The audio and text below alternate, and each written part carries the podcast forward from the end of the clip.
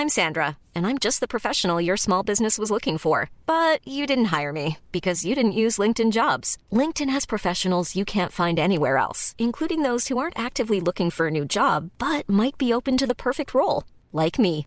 In a given month, over 70% of LinkedIn users don't visit other leading job sites. So if you're not looking on LinkedIn, you'll miss out on great candidates like Sandra. Start hiring professionals like a professional. Post your free job on linkedin.com/people today. Mom deserves the best, and there's no better place to shop for Mother's Day than Whole Foods Market. They're your destination for unbeatable savings, from premium gifts to show-stopping flowers and irresistible desserts. Start by saving 33% with Prime on all body care and candles. Then get a 15-stem bunch of tulips for just $9.99 each with Prime. Round out Mom's menu with festive rosé, irresistible berry chantilly cake, and more special treats. Come celebrate Mother's Day at Whole Foods Market. Hold up. What was that? Boring. No flavor. That was as bad as those leftovers you ate all week. Kiki Palmer here, and it's time to say hello to something fresh and guilt-free. Hello Fresh. Jazz up dinner with pecan-crusted chicken or garlic butter shrimp scampi. Now that's music to my mouth. Hello Fresh. Let's get this dinner party started. Discover all the delicious possibilities at hellofresh.com.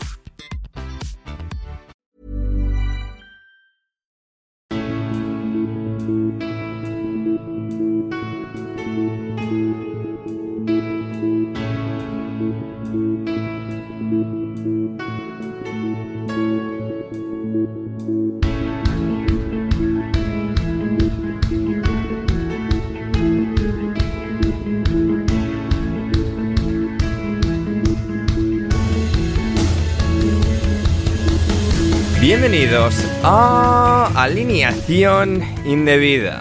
¡Wow! Una final de leyenda para la posteridad. Vamos a recordar esta victoria del Liverpool durante bastante tiempo, incluso aunque sea solo la Carabao Cup. La grandeza y la mediocridad como decía nuestro amigo Gonzalo Carol, un montón de lesionados, un montón de canteranos y el Liverpool es campeón. Como de la Premier League quiere serlo el Arsenal, que en el mes de febrero ha marcado tantos goles como el Manchester United en toda la temporada. Una que seguramente termine con el otro equipo de Manchester ganando otra liga más una a la que se suma Oliver Glasner y con victoria 3-0 del Crystal Palace. Hablaremos de todo eso, del Aston Villa de Emery, vuestras preguntas y mucho más hoy aquí en Alineación Indebida. Y para diseccionarlo todo, hoy me acompaña a mí, Ander Iturralde, una espléndida alineación que comienza por José Pérez. ¿Cómo estás, José? Hola Ander y hola a todos. De, de momento Nederlandia no está tan frío, eh, lo cual es bueno. Sí. Eh, lo que hubiera, ay, para este podcast sí, vamos a hacer un buen trabajo sin Gonzalo, pero me haría falta tener a, Gonzalo, tener a Gonzalo. Yo lo que quisiera a estas alturas es que tuviéramos a final de temporada un episodio que es solo tú y Gonzalo van por toda el, todo el roster, toda la lista de jugadores del Chelsea y haces un review de la temporada que me parece sería contenido muy didáctico para la audiencia porque van a aprender insultos que no conocían que existían.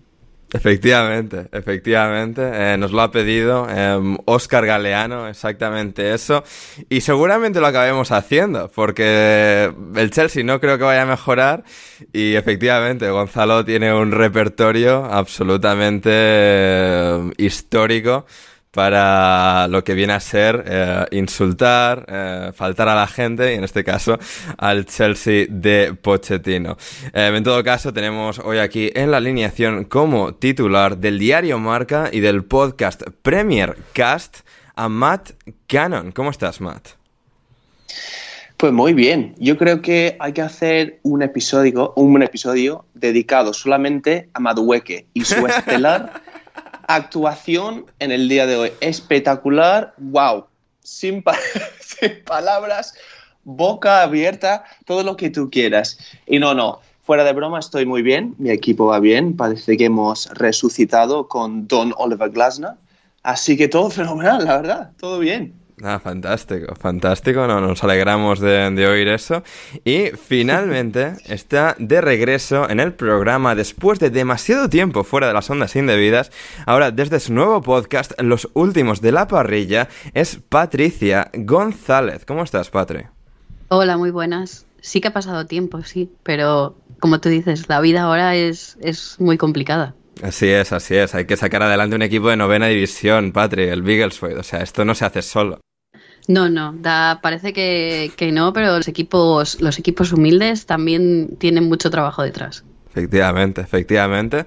Así que sí, eh, podéis seguir a, a, Patri en arroba en Twitter y con todas las, sus peripecias y sus vivencias en el Beagleswade, en su nuevo podcast, al que luego llegaremos también para, para ahondar sobre qué trata. Y también, por supuesto, a Matt le podéis seguir en arroba MattCanon97 en su podcast también ya mencionado Premiercast y a José Pérez en arroba JCPérez barra baja, que también se deja caer muy a menudo por eh, Managing Madrid, un, eh, una página podcast dedicado a la actualidad del Real Madrid, pero en inglés. O sea, aquí hacemos sí, yo fútbol soy inglés bastante, yo en soy español. bastante vago. Yo no tengo, yo no tengo mi podcast. Es decir, yo solo me aparezco en los podcasts y proba, eh, en los podcasts de otra gente. En algún momento, pues, de, me voy a aparecer en sus sillones también. O algo así. Maravilloso. No, eh, pero José, eso es lo que hacen las estrellas. O sea, nosotros aquí creamos podcast y tal, y luego estáis lo que viene a ser el tier estrellas, que vais orbitando y vais apareciendo aquí y allá y tal. Sí, sí, eso es lo, es lo que tiene. Pero, eh, en todo caso, eh, pues eso, podéis seguir todas estas cosas de toda esta buena gente y a nosotros nos podéis también apoyar si queréis en patreon.com barra alineación indebida, donde tendréis eh, todos nuestros eh, podcasts, como siempre, todos nuestros podcasts eh, premium intersemanales de los jueves, donde se nos va un poquito la olla de vez en cuando, por no decir siempre. podéis escuchar ahí los programas completos, como el de esta última semana, dos horas de programa de, de Champions y de mil cosas más que estuvimos ahí tratando con, con Gonzalo Carol, con Mónica Fernández, con Lorenzo Manchado y con José Alcoba, que no os vais a querer perder. Y, y eso, que pronto también ya vamos a tener muy pronto novedades en cuanto a suscripciones y demás. Así que eh, suscribíos al Patreon y así no os perderéis nada desde tan solo un euro o un dólar al mes, o 5 euros con 50 o 5 dólares con 50 al mes. Lo tenéis todo ahí, todos los links a todo eso en la descripción. Y ahora sí que sí, nos vamos a Wembley, al partido que ha protagonizado este fin de semana en el fútbol inglés, la Carabao Cup, la Copa de la Liga y la épica victoria del Liverpool por 0-1 contra el Chelsea. Un partido, bueno, fantástico, que ha tenido mil y una ocasiones a pesar del corto marcador, eh, pero que aún así pues nos ha dejado, como digo, ese, ese grandísimo espectáculo. Eh, José, tú me estabas comentando por línea interna lo mucho que lo estabas disfrutando. Sí, a ver, a mí casi que hasta me da un poco de vergüenza hacer como un análisis de verdad de este partido porque no, no es, eh, ese es como, como, como este meme de Succession de You are not serious people. Este no fue un partido serio, es decir, aquí no. Eh, eh, fue un partido casi para el LOL. Eh, eso tengo que decir. Lo, lo, lo, que sí es que fue entretenido. No te puedo decir que fue un partido buenísimo, pero sí fue épico, sí fue divertidísimo. Eh, se jugó a veces realmente a una velocidad, es, decir, se jugó con un ida y vuelta que da mucho lugar a errores y eso pues no te da un partido de altísima calidad, pero ciertamente eh, te da un partido sumamente divertido eh, y sobre todo, y, claro, lo bonito también es ver eh, cómo ambos equipos, el ida y vuelta entre ambos equipos y cómo se, se iban repartiendo fases de dominio, porque, por ejemplo, con el Liverpool hay un muy claro antes y después de la lesión de Gravenberg, empiezan un poco más dominantes, y ya, claro, luego con el cambio se reconfigura completamente eh, el medio campo y ya desde ahí el Liverpool puede controlar menos y el Chelsea comienza a llegar y comienzan esa eh, y bueno se tienen las ocasiones eh, al descanso que uno dice cómo es que el Chelsea no eh, no ha salido ganando de esto y, y el ida y vuelta y ya ni te digo en el en el segundo tiempo entonces claro en el en todo ese ida y vuelta se han producido muchos errores pero debo decir que hizo un partido muy entretenido. Hmm, sí, eh, completamente. Patri, em, eh, es complicado un poco diseccionar porque hay muchas narrativas que un poco se, entrelazan en, en, este partido. Como el Liverpool con tantísimos lesionados consigue sacar esto adelante ante un Chelsea, bueno, también con sus lesionados, también con una plantilla que, pese a ser muy cara, es también muy joven, no tanto como algunos de los suplentes que han salido en, en el Liverpool, pero cómo han sabido gestionar el momento y cómo al final aparece el capitán del Liverpool, Virgil van Dijk, para marcar el gol en el momento clave, cuando más lo necesitaban antes de tener que ir a, la tanda de penaltis y, conseguir eh, arrancar esta victoria de, las garras de, del caos, de, de este Chelsea tan absurdo, pero que al final, pues no, no ha sido suficiente para, para, derrotar a este Liverpool, porque este Liverpool al final ha demostrado un poco la grandeza que ha ido construyendo a lo largo de los últimos ocho años. Sí, eh, que habría que pensar cómo está Gonzalo en estos momentos. después está sufriendo. Sí, sí, totalmente. Pero eh, lo que tú dices, ha sido un partido como muy, muy activo, ha habido muchísimas ocasiones, ha habido palos, ha habido revisiones hiper largas del bar, pero al final se veía un equipo que quería ganar y otro equipo que se fue haciendo a menos y al final casi parecía, no voy a decir si estaban paseando por el campo, pero como que se fueron haciendo pequeñitos frente a un equipo de niños, porque el Liverpool al final acabó jugando con, con jóvenes. Y es quizás una de las cosas que ahora mismo también los aficionados del Liverpool más están temiendo, que se va Klopp, ha conseguido este equipo con este carácter, este, este esta unión, y claro, ahora a ver a quién pones que mantenga este grupo, mantenga sobre todo el tema más, más psicológico de, has tenido lesiones, has tenido jugadores importantes que, que no, están, no están ahí y aún así los jugadores que, que, suplen están haciéndolo igual o casi mejor por, simplemente por ese extra de motivación y de, de dar el 110%. Completamente. Eh, Matt, no sé, a ti, entre todas estas cosas, ¿qué, es lo que más te ha llamado la atención? ¿no? Iremos un poco diseccionando algunos de los nombres claves. Eh, nos han preguntado por, por gente del Chelsea también en particular, pero eh, no sé, ¿cuál es tu visión general de cómo ha sucedido este partido y de pues, cómo ha sido, lo que, lo que depara, lo que significa, lo que significa el, el resultado final? Sí. Hombre, yo, yo destacaría eh, algunas actuaciones a nivel individual, ¿no? Yo creo que hay que destacar tres jugadores en el día de hoy. Con AT, que me parecía uno de los mejores eh, jugadores en el día de hoy. Espectacular. los pobres delanteros eh, del Chelsea, sobre todo Nico Jackson, no pudo con él. No pudo con él, le, costaba muchísimo. Que bajo palos, espectacular, pese a ser un, un suplente, no se le notaba para nada. Y creo que acaba de ver un dato bastante guapo. En las dos finales que ha jugado, ha recibido 13 eh, tiros a puerta y no ha encajado ni un gol. Entonces, espectacular. Y Van Dyke. Es que a mí me ha, parecido todo muy poético, ¿no? Tenía que ser él, el hombre que, que fichó por el Liverpool en, en 2018, que digamos cambia un poco la historia del, del, club en este proyecto tan, tan bonito de, de Jürgen Klopp. Y tenía esa sensación, ¿no? De que era un partido súper igualado, no estaba claro quién se iba a llevar eh, la ventaja y, tenía la, sensación de que iba a ser em, de, una acción así, ¿no? Quizás de balón parado, de, un solo jugador que, que, que, no sé, que, toma la, la, iniciativa, o un héroe, digamos. Así que yo creo que hay que destacar esos tres jugadores. Por parte del Chelsea, pues no sé, es que a mí me parece que tiene un grandísimo problema a la hora de finalizar, sobre todo, ¿no? Y, a la hora de tomar decisiones, porque ha creado muchas eh, ocasiones muy buenas, ¿no? Muy, muy buenas. Ha tenido, ha dicho, lo ha dicho ahora Pochettino, ¿no? Que, que han tenido tres o cuatro o incluso cinco ocasiones muy claras y no, no han podido ni convertir uno. Así que yo creo que tiene un gran problema, en la, sobre todo en la, en la delantera. Así que, pues eso, y ambientazo. Eh, como que se ha podido saborear ¿no? ese, ese ambientazo que tanto asociamos con, con los, los, partidos en Wembley y fantástico todo, la verdad. Eh, a mí me ha gustado todo. Creo que como, como dices tú, Ander, engaña bastante el, marcador. Hmm. Efectivamente, y José le echaba de menos, Patri se preguntaba cómo estaría, nos han llegado muchos mensajes de cariño para él. Es Gonzalo Carol, ¿cómo estás Gonzalo?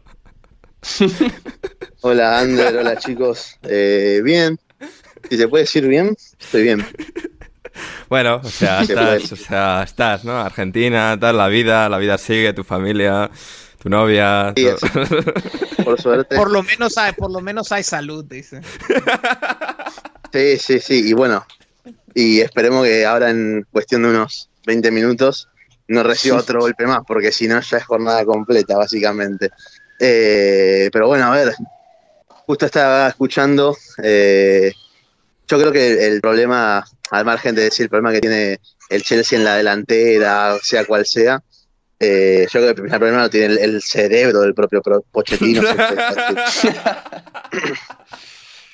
tiene un problema cognitivo evidente este señor porque eh, me, dicen los nombres de los chicos que entraron en el Liverpool porque son todos nombres de jugadores genéricos de estos que, que reclutas en el FIFA, por ejemplo. Este, ¿Cuánto era? McConnell, Gans. eh,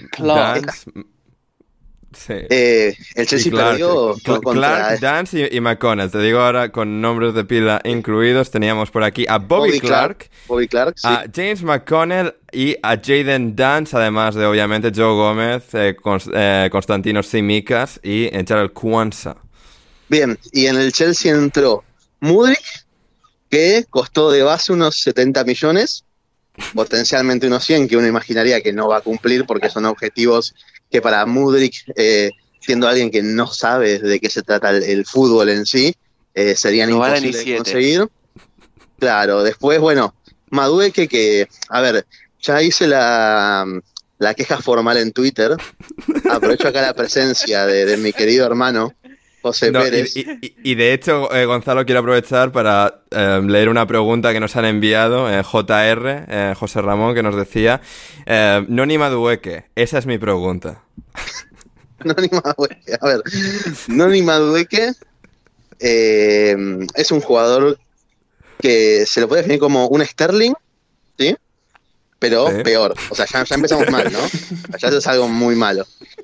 Para colmo encima, o sea, Sterling si algo tiene de bueno es que sin pelota eh, lee muy bien espacios y demás. Madueque sin pelota es de lo peor que, que vi, o sea, es al nivel de Mudrik, de la inutilidad personificada en un jugador que no sabe a dónde moverse y que en su intento por ser partícipe del juego cierra espacios a los demás. Y si para eso le sumamos la toma de decisión de Sterling, pero peor aún, o sea, nos queda un, muchacho del que podemos pensar que probablemente a la hora de jugar, que, es lo que pareció hoy, honestamente, cuando le tocó ingresar. Ya de, a ver, ya de Gallagher, creo que no hace falta que hable más, ¿no? O sea, con el partido de hoy está bien que tuvo mala suerte en una que, pegó en el palo, que, la cazó relativamente bien, pero eh, creo que con Conor Gallagher no hace falta que hable más. Pero hay que entrar y hacerlo peor que Conor Gallagher. O sea, reemplazar a Conor Gallagher y darle motivos a Pochettino para que diga, bueno, evidentemente Conor Gallagher es pieza clave y no lo puedo sacar. Es nuevamente esta la idea de Pochettino de que se auto boicotea a propósito para hacer valer su punto, ¿no? Saco a Gallagher, pongo a Madueque que va a empeorar al equipo. Y bueno, voy a poder decir, bueno, ven que tiene razón, Gallagher no puede salir. Eh, eso es un poco la, base del argumento. El argumento de un tipo que, nuevamente, a demostrar. Una cosa, a mí la gente me bardea mucho por, obviamente, mis, eh, eh, mis hipérboles a la hora de, emitir una opinión al respecto de ciertos temas. Uno de esos es el de Pochettino, de que piden tiempo para un entrenador que ha tenido más tiempo que cualquier otro técnico en toda la liga, porque el Chelsea no juega competición europea, tiempo para un tipo que lo único que ha demostrado además de ser un vago, un ineficiente, que es un cagón, un tipo que salió al contragolpe, al pelotazo, a defenderse contra un Liverpool, sin Allison, sin Salah, sin Trent, sin Soboslai, sin Curtis Jones, sin Gravenberg, que se lesiona a los 15 minutos de partido. Sin Darwin Núñez. Sin Darwin Núñez sin J, o sea, sin toda esa gente, eh, el tipo decidió salir a jugar como si eh, el Liverpool estuviese jugando la final de la Carabao Cup contra el, el Birmingham City, por ejemplo, ¿no? Hay que avisarle al señor Pochettino que el Chelsea no es el Tottenham, ¿sí? En el Chelsea los hinchas somos gente como Gonzalo Carol, no somos gente como Rodrigo Cumbraos, por ejemplo. Increíble, ¿eh? hasta, hasta, Rodri está cobrando de la derrota del, del Chelsea. Va a, haber, una exigencia, una exigencia mínima de valentía, eh, que es lo que no tiene este señor y que es lo, es lo que se va demostrando desde que puso un pie en Liverpool hasta el día de hoy, el señor Jurgen Klopp, al que obviamente no queda otra que rendirse a él, podrá caerme mejor o peor por las cosas que dice o haga, pero no queda otra que rendirse a este señor, porque donde Pochettino siempre ha visto a lo largo de toda la temporada una excusa para justificar su, su cobardía crónica en las lesiones, viene Klopp y te dice, chupame la pija, querido Pochettino, te voy a poner a Dance McClark y con el Bobby Connell, no sé cómo era, Bobby Clark y James McConnell al revés. McClark y, Bobby Jones, no sé.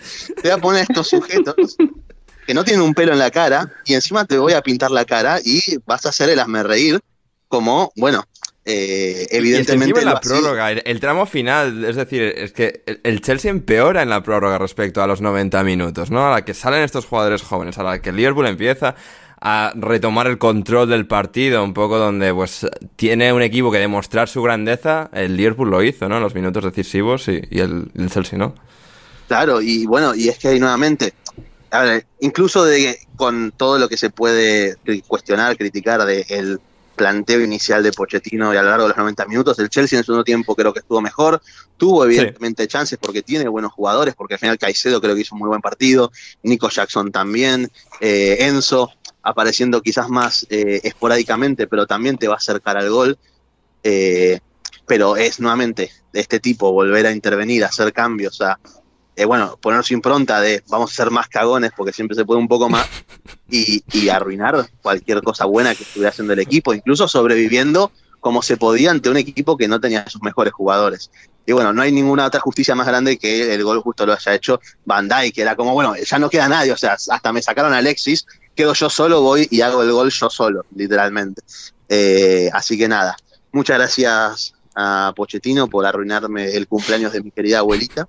Eh, así que nada, desde este, desde este lugar no vamos a hacer más que, desearle todo lo peor de ahora en más, de ahora en adelante. Claramente. Ahí está. Ahí está. Eh, uno de nuestros suscriptores, Jorge Pedía, nos exigía una intervención de cinco minutos de Gonzalo. Ahí ha estado. Ahí está. Gonzalo. Y, bueno, lo último, Quiero nuevamente, insisto, ya hice el reclamo público por Twitter, lo vuelvo a hacer acá con mi querido hermano José Pérez, a quien aprecio mucho, pero a ver, o devuelve el dinero de Madueque o vamos a tener que, vernos las caras en un juzgado dentro de poco porque, porque la estafa creo que es, es un delito penal, me parece, y, y vamos a tener que hablarlo. A menos, podemos arreglarlo en cómodas cuotas, si quiere, de alguna manera, pero eh, es inaudito lo que, lo que ha hecho el PSB con el, con el Chelsea, cómo se nos han reído en la cara y nos han vendido, bueno, este paquetón eh, como si a precio de... Señor Carol, el club PSV Eindhoven ha recibido su queja. Se lo podemos cambiar por uno que es aún peor. es peor Bakayoko. Bakayoko es peor. Es peor. Si ya, ya si Madue que no se puede mover sin, eh, sin balón, este, este no sabe. Entonces. Lo analizaremos. Lo analizaremos. Pero tal vez aprende, tal vez, eh, tal vez es menos cabeza dura. Entonces tal vez aprende, aprende más. No sé.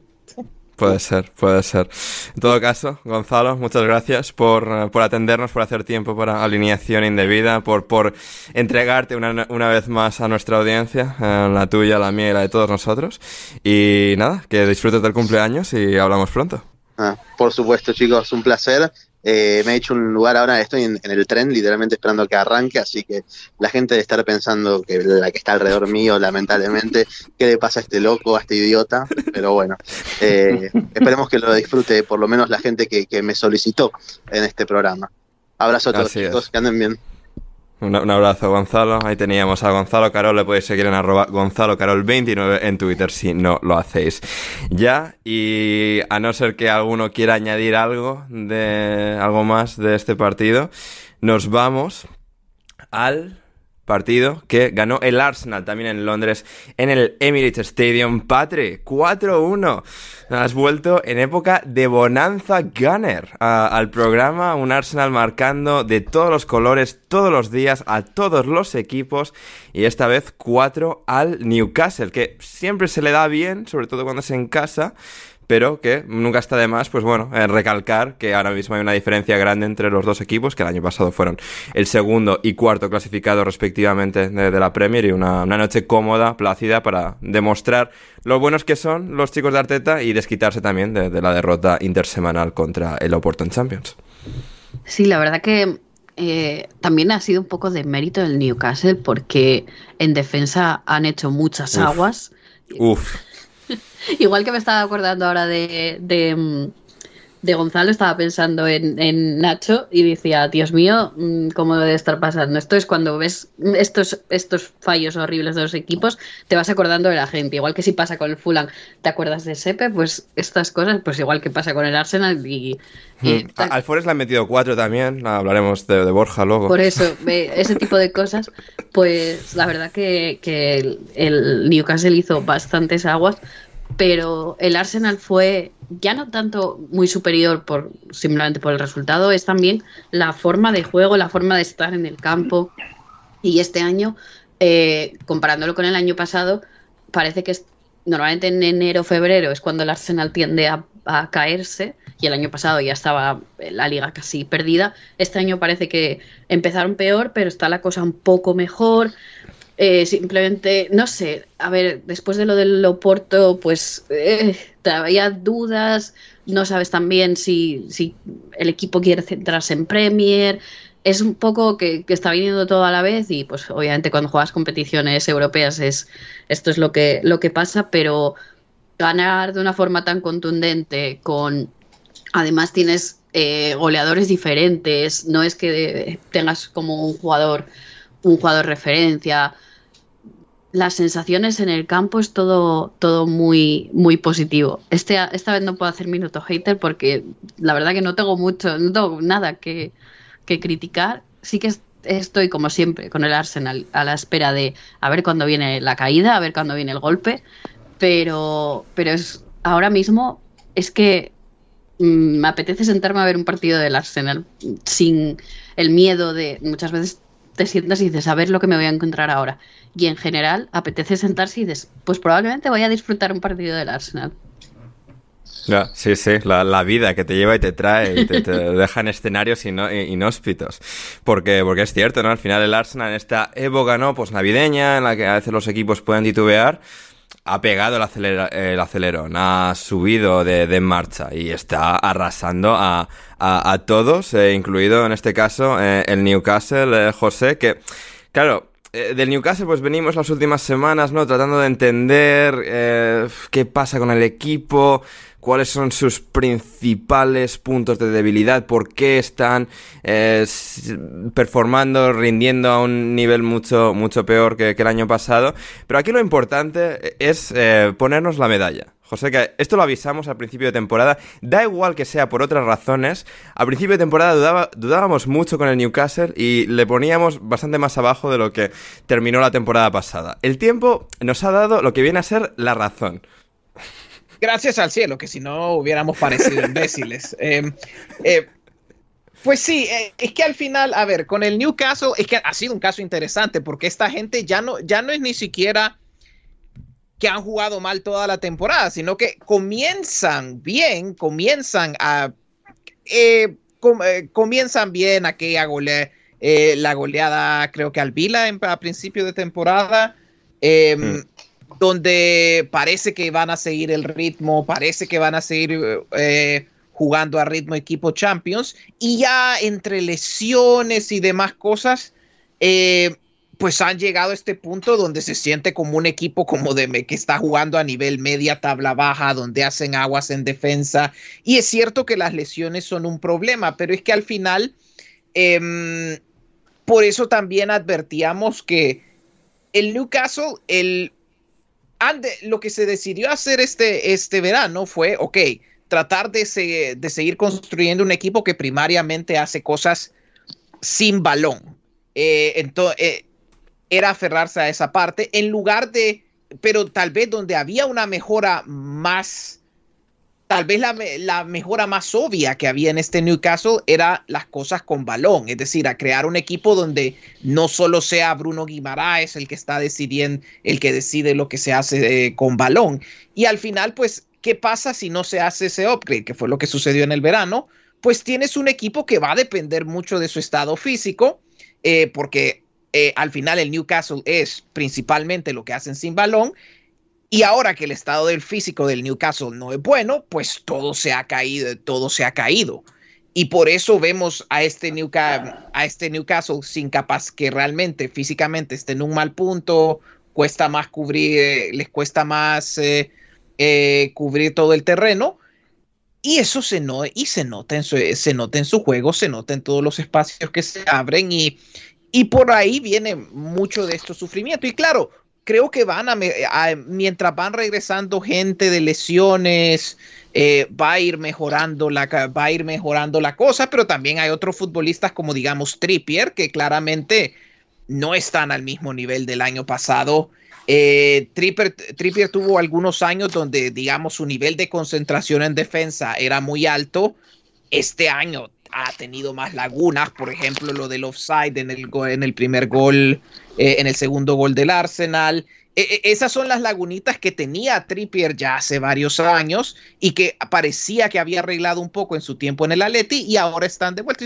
son esas cositas donde vamos a ver, puede ser que el Newcastle mejore, mejore un poco entre lo que vuelva la gente de lesiones, pero yo es que tengo mis dudas ya para la próxima temporada sobre realmente cuál es el techo de este equipo si siguen haciendo, si siguen dependiendo tanto de lo que hacen sin balón.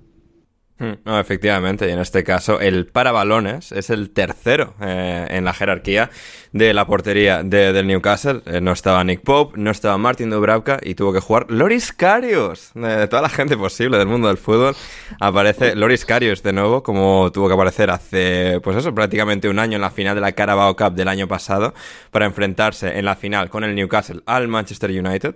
Y bueno, igual que en aquella, en aquella ocasión, en aquel momento, pues no ha tenido la mejor de las suertes. Eh, Matt, sobre eso, ¿alguna cosa del Newcastle, del Arsenal que, te gustaría analizar, que te gustaría destacar? Yo, de todas las buenas jugadas, goles, asistencias, yo me quedo con el vídeo del aficionado del Newcastle, que seguramente llevaba 7 o 8 pintas encima, frotándose, lavándose el culo con una bandera del Arsenal en pleno, en pleno Emirates. Tremendo, ¿eh? Tremendo. ¿eh? No, no, pero fuera. Es buenísimo. les puedes vestir, pero no les puedes llevar al estadio, porque igual se desvisten. Ay, tío, completamente desnudo, en pleno estadio. Bueno, en fin, tenéis que verlo. No voy a contar más. No, yo creo que.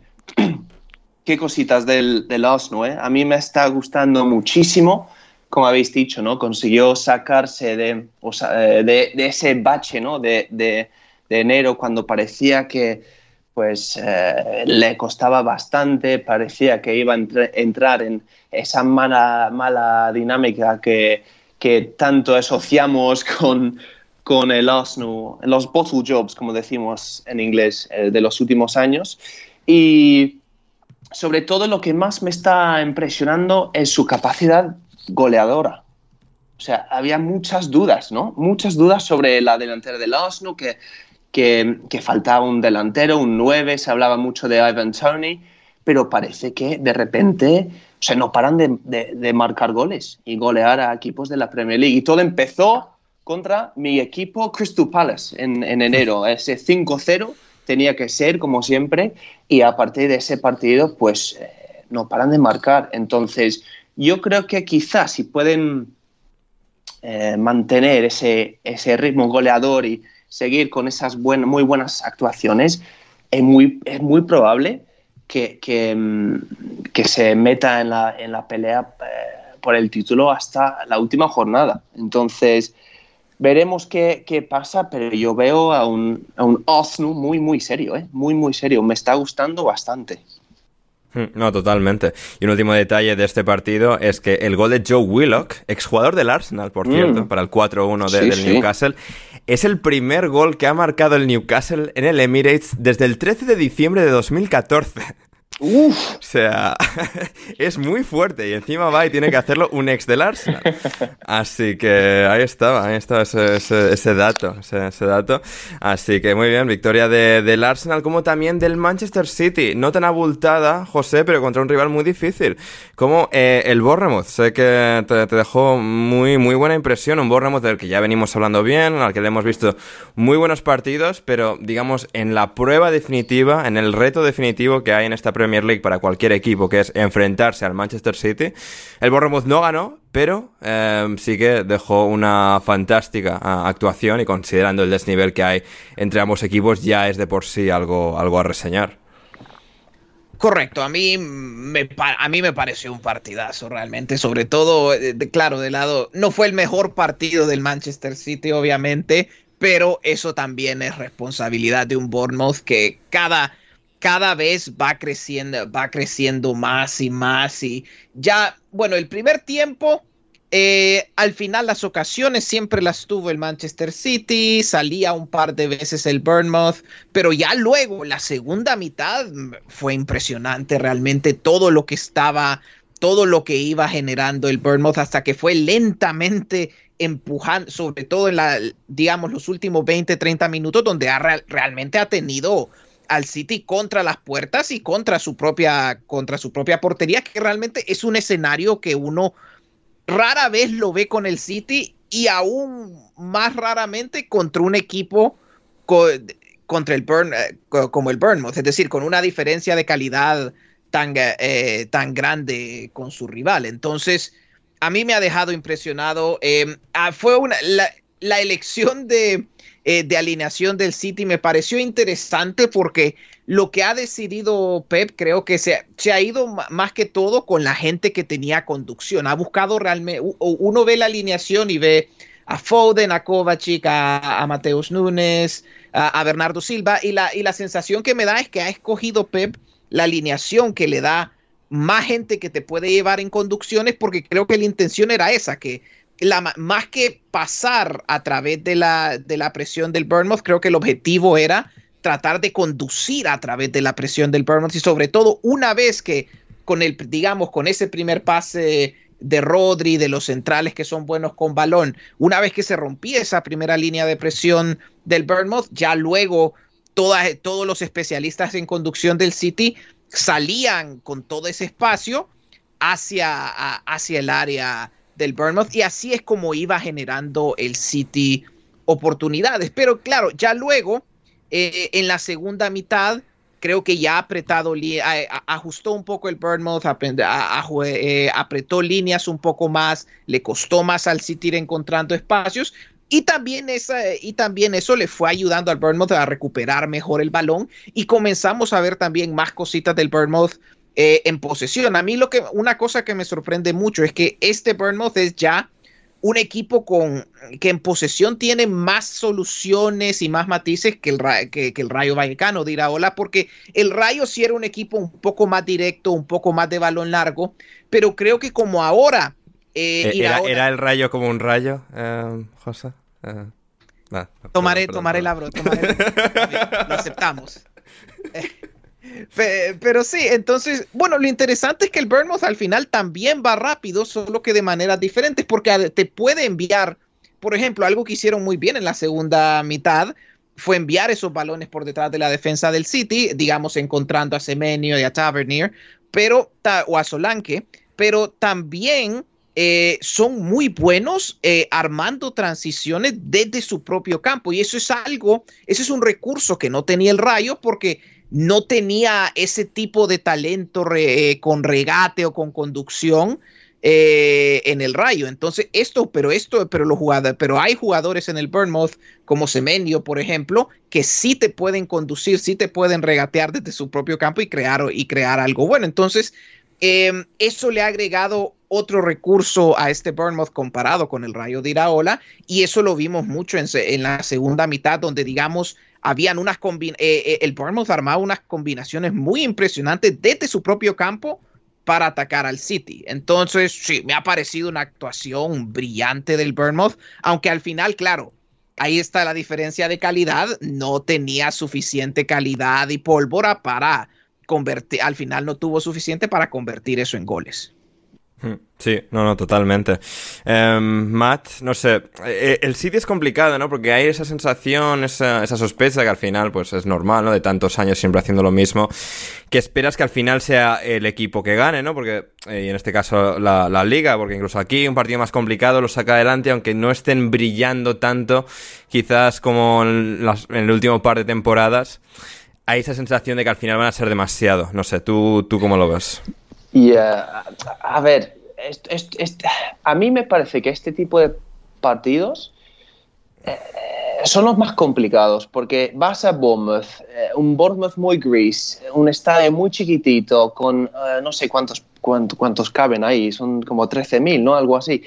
13.000 espectadores gritando y eso siempre va a ser un partido feo. Van a hacer todo lo que puedan para evitar que, que marques un gol. Entonces, yo creo que al mismo tiempo hay que dar crédito al, Manchester City. Sí, es verdad que la diferencia a nivel personal es enorme entre los, dos equipos, pero no es nada fácil seguir insistiendo con esas circunstancias muy complicadas y al final acabas ganando. Al final, lo importante es ganar. Lo importante es ganar. Y el Manchester City no puede jugar de manera maravillosa todas las semanas. Y para ser campeón este tipo de partidos pues hay que, hay que ganarlos, sí o sí. Entonces, eso es lo que han hecho, aunque no fuese pues eh, la actuación más brillante, pero lo más importante es eh, o son los tres puntos al final. Así que sí, sí, también hay que quitarse el sombrero ante el Bournemouth, que también hizo un gran trabajo, em, pero al final lo, importante es ganar y, y, eso es lo que, lo que, lo que han hecho. Hmm, no, totalmente. Eh, la, asistencia, eh, el aforo de, este partido fue de 11.184. Sí, sí, iba a decir 11. ya. Pero estadio, eh, maravilloso. Sí, sí, ahí está, el Bournemouth aguantando en, en, la Premier, ¿no? Que vale, que han tenido inversión, que ahora tienen un dueño americano, mm. que tiene un equipo de hockey y tal, pero que un equipo de esas dimensiones haya tenido tantas temporadas en, la Premier es desde luego reseñable. Encima con un descenso entre medias, volviendo, que siempre es complicado. Y ahí, está el, el Bournemouth. Así que muy bien. Y hablando de volver, vamos nosotros ahora con una pequeña pausa y volvemos con mucho más aquí en Alineación Indebida. There's never been a faster or easier way to start your weight loss journey than with PlushCare. PlushCare accepts most insurance plans and gives you online access to board-certified physicians who can prescribe FDA-approved weight loss medications like Wigovi and Zepbound for those who qualify. Take charge of your health and speak with a board-certified physician about a weight loss plan that's right for you. Get started today at plushcare.com slash weight loss. That's plushcare.com slash weight loss plushcare.com slash weight loss. Hey, it's Ryan Reynolds, and I'm here with Keith, co-star of my upcoming film, If, only in theaters May 17th. Do you want to tell people the big news? All right, I'll do it. Sign up now and you'll get unlimited for $15 a month in six months of Paramount Plus Essential Plan on us. Mintmobile.com slash switch. Upfront payment of $45 equivalent to $15 per month. Unlimited over 40 gigabytes per month. Face lower speeds. Videos at 480p. Active Mint customers by 531.24 get six months of Paramount Plus Essential Plan. Auto renews after six months. Offer ends May 31st, 2024. Separate Paramount Plus registration required. Terms and conditions apply if rated PG.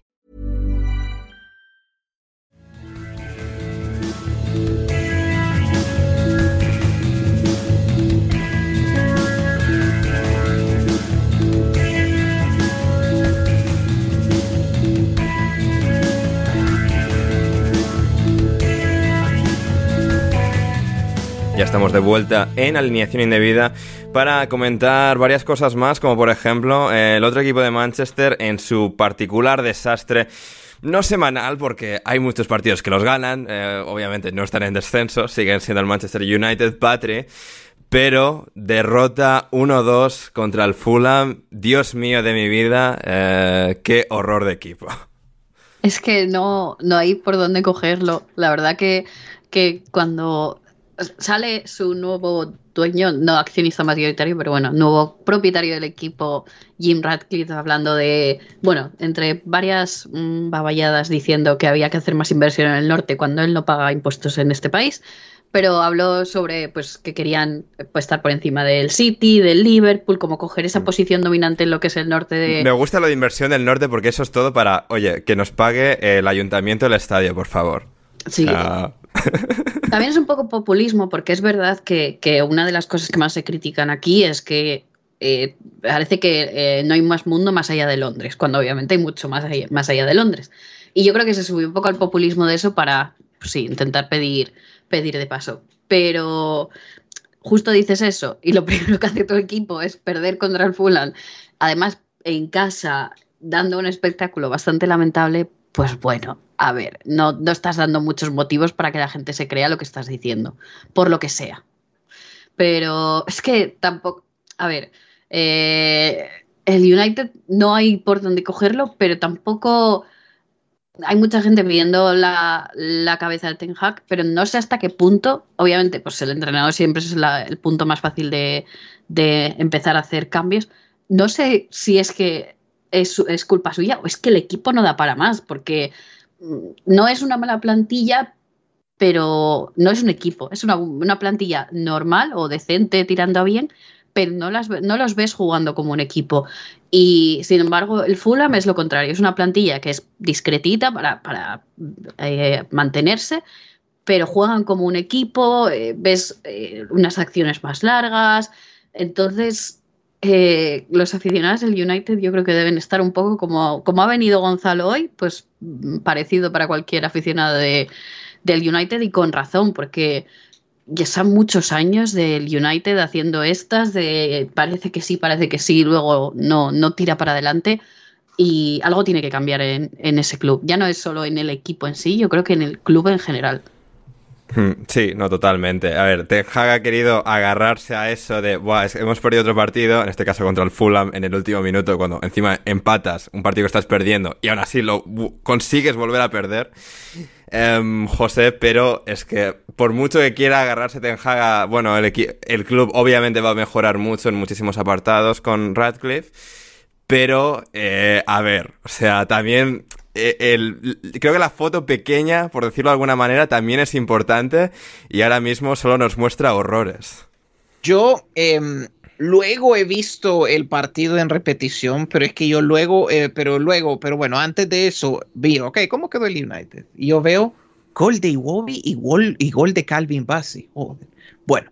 Eh, que, han vuelto a la Copa África, no estaban eh, con el Fulham el último mes, han regresado, a marcar los dos goles para ganar en Old Trafford, o sea... Fabuloso. Sí, bueno, y es que además a mí, yo es que del pobre Calvin Bassi lo que me acuerdo es que ha jugado en el Ajax y le fue, y le fue horrible. Es decir, fue un, absoluto desastre. Y ahora eh, ya, ya, sabía que se había ido al Fulham y todo. Y creo que en el Fulham encaja más porque se le piden menos cosas con balón que lo que se le pedía en Ajax. Pero a mí es que me da risa verlo. Como, ah, aquí va contra el United porque hay que hacer hay que conseguir, digamos, los goleadores más divertidos posibles para un partido contra el United. Yo sigo manteniendo que el United es el equipo más entretenido del mundo para cualquier persona que no sea aficionado del United. Em, y, y sí, yo lo que diría es que lo interesante es que pienso que este United, pues, con esta plantilla, no me sorprende que estén sextos. Me parece que, es decir, hay plantilla para tratar, e, ese, ese cuarto lugar está bastante disputado y el United con todas sus deficiencias tiene plantilla para disputarlo. Pero yo creo que aún más importante que los resultados con este United es el juego. Es decir, lo que creo que nos sorprende a todos es que el United esté sexto de la manera en que está jugando. Eh, porque al final no me pueden decir que que el United, incluso si no necesariamente le da con esta plantilla para llegar a Champions, lo que sí está, lo que sí creo que nos queda claro a todos es que puede jugar mejor de lo que está jugando y que puede controlar y dominar partido más de lo que está, de lo que lo está haciendo, porque al final todo esto ya no es ni siquiera una limitación de plantilla, es que el técnico ha decidido que, por ejemplo, va a ir a jugarle a la contra Luton. Y pues sí, que, se puede lograr un resultado así, sí, pero claro, uno piensa que el United tendría que aspirar eh, a más que eso. Y ese, y al final esa es la sensación, eh, la sensación que me queda. Lo bueno es que uno ve al United jugar y por lo menos ve, eh, sigo viendo, digamos, una base para futuro, pues, porque al final son muchos de los jugadores más jóvenes. Daloe sigue jugando, sigue jugando a buen nivel. Holion, incluso si no, no hacía los goles al principio y ahora ya está goleando un poco más pues se nota, se nota por qué se le fichó, independientemente de que tal vez el precio haya sido demasiado. Eh, a mí Meinu me sigue pareciendo un jugador que disfruto muchísimo eh, verlo jugar. Por lo menos hay, eh, digamos, hay, se va viendo diga, una columna vertebral y Garnacho con que diga, está un poco peleado con el gol y el pase final, pero por lo menos cuando le toca llegar hasta ese punto, lo hace maravillosamente. Entonces, por lo menos hay para construir a futuro. Pero al final, claro, al final uno dice, ok, entonces va a ser otra limpia el United. Limpiamos entrenador, limpiamos plantilla. Esto ya se ha hecho. ¿Cuántas veces se ha hecho en los últimos 10 años? Al final, pues eh, veo a muchos, a muchos aficionados pidiendo limpia, pero es que ya llevamos en este proceso 10 años de esto. Entonces, ¿cuándo? ¿Cuándo? Sí. Sí, ¿cuándo? ¿Cuándo? efectivamente, va, a ser interesante, va a ser interesante seguir la progresión de este equipo ahora con una gerencia algo más activa en el día a día del club.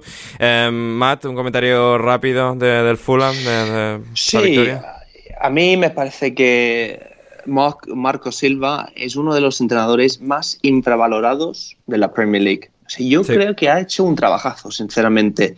Primera temporada, sube a Premier, gana la, Championship, segunda, acaba entre los primeros 10, llega a los cuartos, si no me acuerdo mal, de la, de la FA Cup. Su tercera temporada pierde su máximo goleador, la estrella del equipo Mitrovic, pero aún así llega a los semifinales de la, de la Carabao.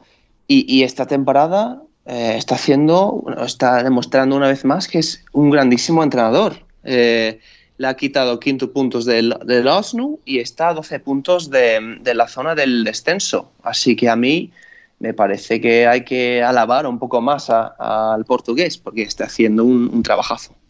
No, no, totalmente. Además, eh, ir a Old Trafford y ganar sin Joao Paliña en el 11 titular, o sea, con sí, y Lukic y Sí, sí, es realmente destacable la, capacidad de, adaptabilidad con una plantilla bastante mala, porque es lo que es, pero a la que le ha podido sacar, pues esto, mucha, mucha punta y, también maximizar a gente como Alexi Bobby, que siempre ha sido un jugador un tanto difícil de, optimizar y que desde luego ha sido un buen fichaje, así que ahí está, ahí está el Fulham de, de Marcos Silva, como el Aston Villa de Unai Emery, que se vuelve a afianzar con una nueva victoria en los puestos Champions, Patri, victoria contra el Forest. Tiene al final el, Vila sus lagunas, sus, sus puntos débiles que se pueden atacar, pero es que cuando te, marcan cuatro goles como si nada, pues es, difícil eh, ganarles o, dejarles eh, sin la victoria. Sobre todo cuando te pones 3-0, eh, casi, vamos, en la primera, la primera parte. sí que es verdad que el Forest pues medio reaccionó y parecía que que al final casi iba a dar un poco de, emoción al partido eh, en, los, últimos minutos, pero es que este, este Aston Villa, la verdad que está, está muy buen nivel y está, pese a que ha tenido momentos de ser un poco, un poco más irregular, sí que está teniendo muy, vamos, muy buena temporada, ha recuperado a Watkins, que había tenido pues unas, unas temporadas un poco irregulares, está volviendo a ser, a ser el que era y volvemos un poco casi y, a y mejor todavía de lo que creo que ha sido nunca antes, me atrevería a decir con Emery. Sí, puede ser. Es, Emery tiene esas cosas que ciertos jugadores que quizás necesitan ese, es un poco a lo Rafa Benítez, de necesitan ese entrenador que esté encima, muy encima de ellos. Hay jugadores que lo llevan muy mal y quizás exploten, y hay jugadores a los que les viene muy bien. Y yo creo que Watkins es ese tipo de jugador que necesita a alguien que esté muy encima de él, hasta que explotan, porque al final esas relaciones acaban, acaban quemando. Pero en general es que el Aston Villa está con una plantilla que tampoco es nada del otro mundo, es un poco eh, como lo que, lo que estabais hablando antes de, del Fulham con Marco Silva. Creo que está sacando mucho provecho a una plantilla corrientita, buena, pero tampoco espectacular.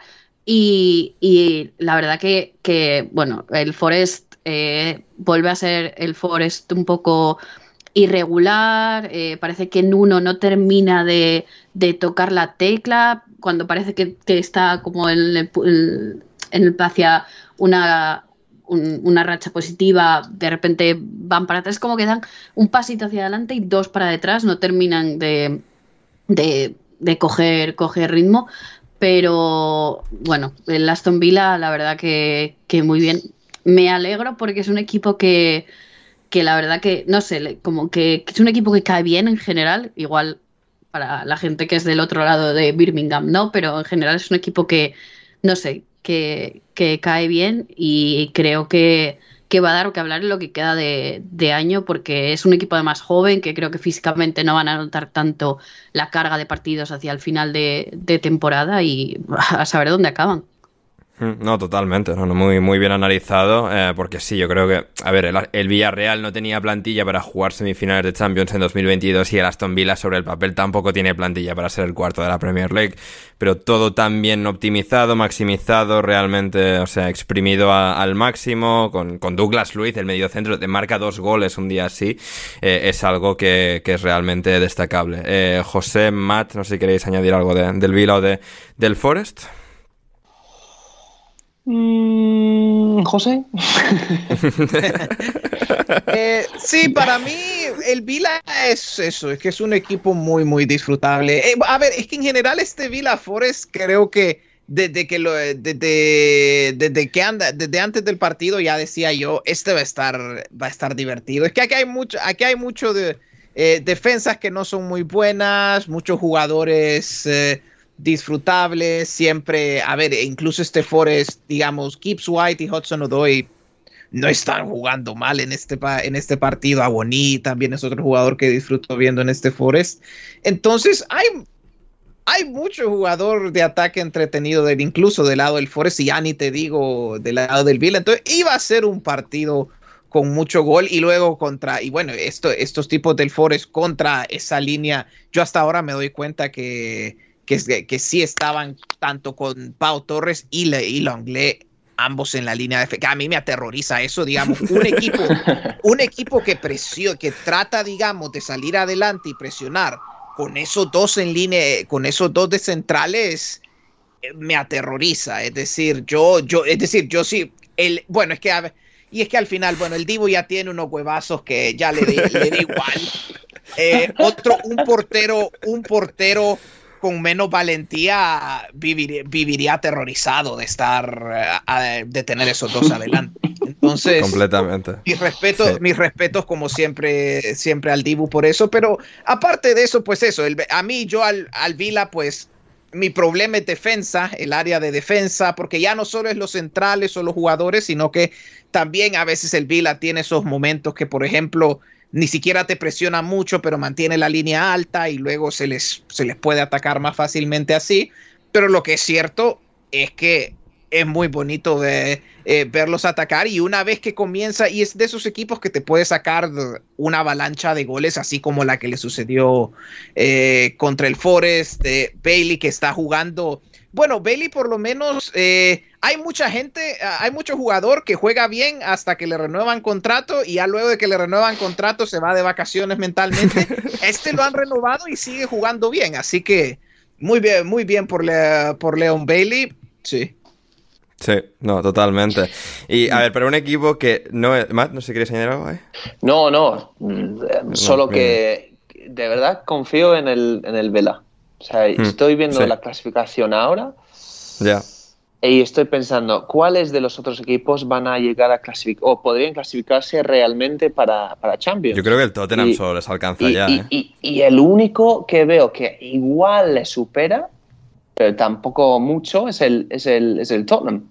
Sí. Es el único equipo, porque el, el, United, lo siento, pero con perdón ni de coña, eh, es, el único, eh, es el único equipo, así que yo creo hmm. que va a conseguirlo, va a hacerlo Y si, si al final llegan a hacerlo, pues eh, Emery va a ser pues, una leyenda ahí, ¿eh? porque al final ha sido el hombre que, que le ha devuelto al club, digamos, a la gloria, ¿no? Porque tantos años sufriendo en segunda, cuando llegó todo el mundo se acuerda que, que iba, estaba ahí por la zona del descenso y ha conseguido dar la vuelta a la, a la tortilla, ¿no? Se dice aquí.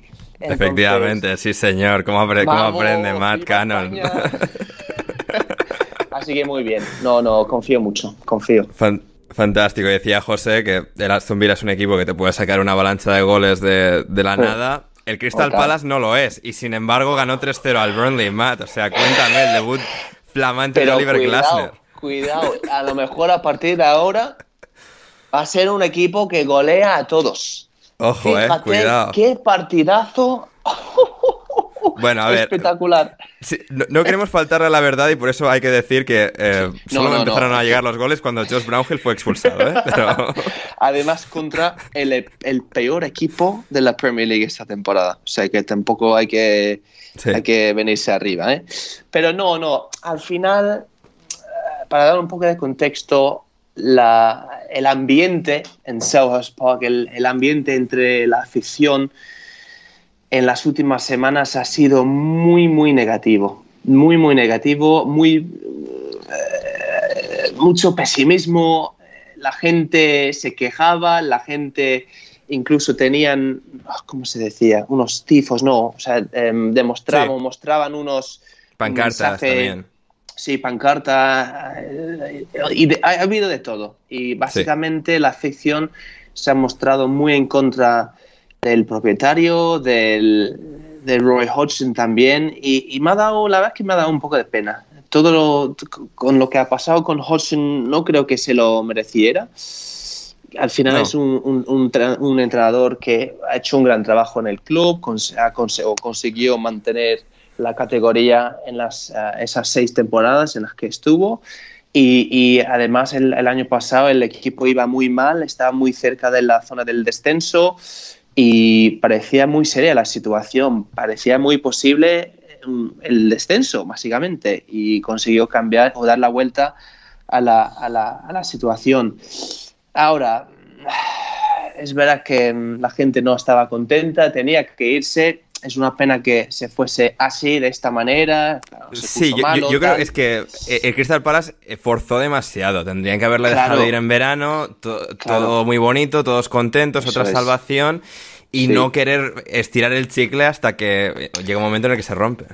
Totalmente. Y estoy seguro, estoy seguro, si, si, si hubiese seguido Roy Hodgson, nos habríamos evitado el descenso. Estoy seguro, porque hay tres equipos muy malos y tenemos suficiente equipo como para no bajar a, segunda. Dicho lo cual, el ambiente se nota muchísimo que ha cambiado ya. Eh, la gente, bueno, evidentemente no estaba, pero en la tele la gente estaba sonriendo. Hay un ambiente bastante más positivo y, y, por supuesto un resultado positivo, aunque sí es verdad que fue contra un equipo bastante peor. Eh, ha devuelto, digamos, un poco la, la alegría al, a Spag y además siendo un entrenador que, que ganó mm, la Europa League con el Eintracht Frankfurt también eh, digamos que ha subido lo- las, las expectativas. Creo que todo el mundo quiere un, una European Tour ¿no? Eh, Sí. de cara al futuro, pero la verdad que muy bien. Sí, es verdad que no, no, no, no quiere venirme arriba. Es Burnley, también con un, un- un hombre menos. Pero diría que hay motivos como para ser optimista, ¿no? Así que contento, contento. Vaya No, chapa, ¿eh? fantástico. Joder, macho. No, no, pero bien, bien, lo merece. coño. Un, un debut con un muy buen entrenador, tiene toda la pinta, ¿verdad, Sí, José? sí. Oliver Glasner. Sí, yo tengo, yo es que me llevo con algunos comentaristas alemanes que no le tienen tanto cariño, pero... eh, Vaya, vaya, o sea, a ver, ¿eh? ¿han ganado ellos una Europa League, sí o no? Con el Eintracht, además. Sí, sí, sí, sí, sí, pero ah, bueno, al final me parece que encaja y, y por eso, digamos, Mm, la conversación, digamos, de traer a Glasner el verano pasado hubiera tenido sentido. Si es que lo que, de- lo, lo que deja un poco mal sabor de boca cuando uno ve al Palace es que siento que hasta cierto punto eh, se ha perdido, en cierta, con, con esta indecisión, se ha perdido como un año que se podría, Mm. que, que se podría haber utilizado para, para avanzar un poco más. Eh, entonces, sí, pues al final queda la sensación, ¿por qué se hace esto a este punto de la temporada cuando tal vez el cambio habría que haberlo hecho en el verano? Sea cual sea, eh, pero bueno, eh, independientemente de lo que pensemos de esa decisión, bueno, me parece que Matt tiene mucha razón de que al final hasta cierto punto el Pala se puede dar el lujo de hacer el cambio ahora porque los tres equipos al fondo de la tabla son muy malos y hay, digamos, un poco más de, em, pues se puede, uno puede hacer más errores, en, cometer más errores o, tomar más riesgos en ese, en ese caso. Entonces, vamos a ver, vamos a ver cómo va. Me, eh, Glasner, pues claro, es un cambio significativo eh, en el estilo de juego, pero me parece que es también digamos que el Palace pues sí necesitaba como ese juego, necesita ese juego un poco más alegre, eh, como mm. para, precisamente para darle esa felicidad a la grada. Hmm, un cambio de aires, ¿no? Se necesitaba. Sí, sí. Y Matt, eh, el Everton, que está también ahí un poco entre el último puesto y el Crystal Palace. Si el Crystal Palace empezase a caer, eso sería un amortiguador, eh, el Everton. Eh, empate a uno contra el Brighton. A ver, partido no increíblemente reseñable, pero bueno, el que el Everton casi consigue la victoria contra un equipo mucho mejor. Al final, pues consiguiendo, a ver, pues es aprovechar la situación. El Brighton acabó con uno menos, pero pues también la calidad que tiene, pues Luis Dunk acaba rescatando un punto. No sé por aquí algo a destacar.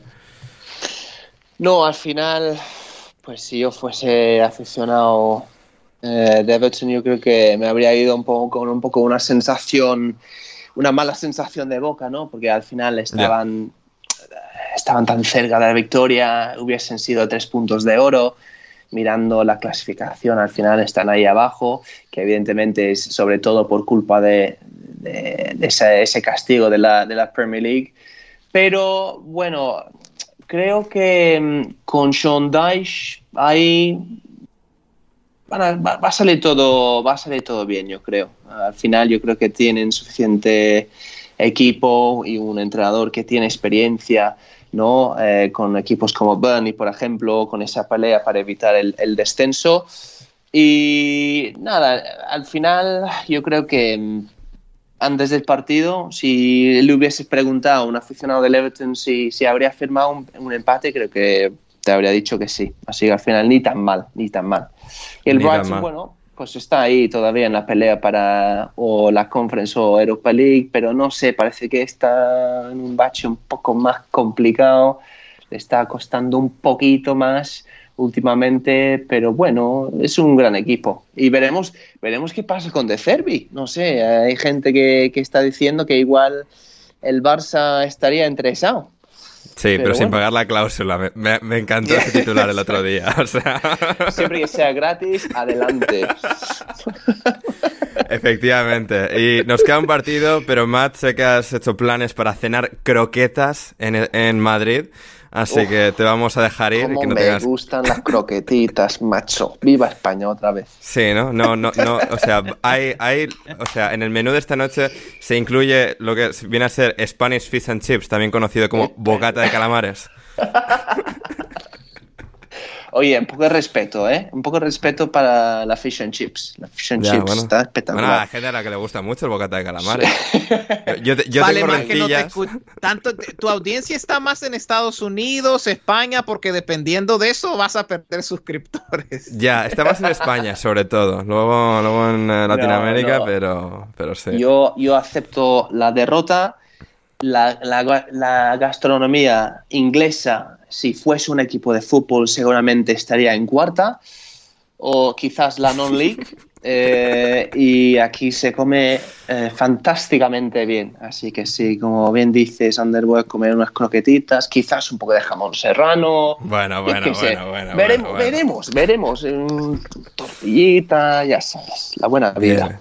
Nada, fantástico. Pues podéis escuchar a Matt Cannon en Premiercast, seguir su trabajo en Diario Marca y a él en Twitter en arroba MattCannon97. Muchas gracias, Matt, por estar ahí con nosotros. A ti, a ti, un placer como siempre.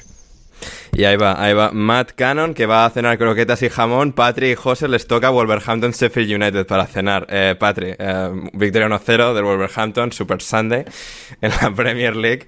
con un partido que, bueno, eh, a ver, tenía que jugarse, ¿no? está acordado, es parte del calendario. El Wolverhampton al final, pues no ha hecho ninguna tontería, que igual eh, ha, andado un poco al filo, al filo ahí de, liarla y empatar, pero victoria 1-0 y suman tres puntos más lo que está siendo una muy buena temporada que, bueno, ya hemos comentado otras semanas, ¿no? Que había muchas dudas respecto a, al Wolverhampton con la salida a última hora de Lopetegui, la llegada de Gary O'Neill y lo están sacando bien adelante.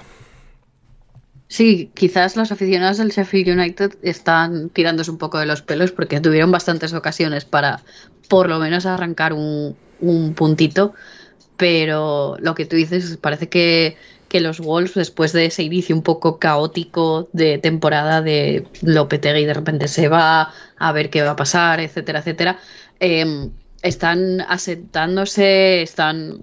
Quizás no, no es un equipo pues bonito de ver, porque en general los Wolves no suelen ser un equipo que, sea del yogo bonito, pero están sacando los partidos adelante, están siendo eh, bastante consistentes en defensa, las pocas ocasiones que tienen las están aprovechando y esto es lo que, lo que tuvimos hoy. No, no ha sido el partido más bonito de, ver, quizás pues un partido ideal para la hora de la siesta, pero bueno, eh, tres puntitos que, se quedaron los Wolves. Efectivamente, y con gol del español Pablo Sarabia. Em, José, ¿algo aquí o, nos vamos ya con otras cosas?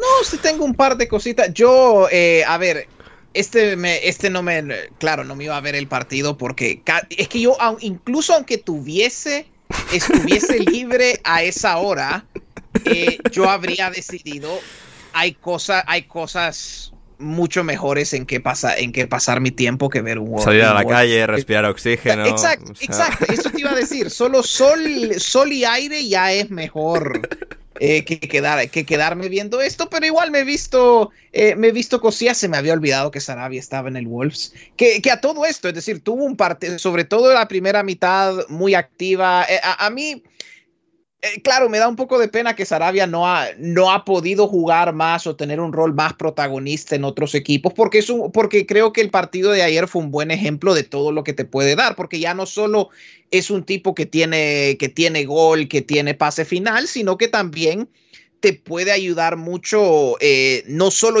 no solo en el último tercio, sino que llevando a tu equipo al último tercio y siendo y, teniendo un rol más creador. Y se nota que en estos momentos, eh, pues a los Wolves le está viniendo muy bien su eh, la creatividad de Sarabia, ya no solo para crear ocasiones, sino que para incluso poner al equipo eh, eh, llevar al equipo al último tercio o al área. Entonces, eh, rol muy importante de Sarabia.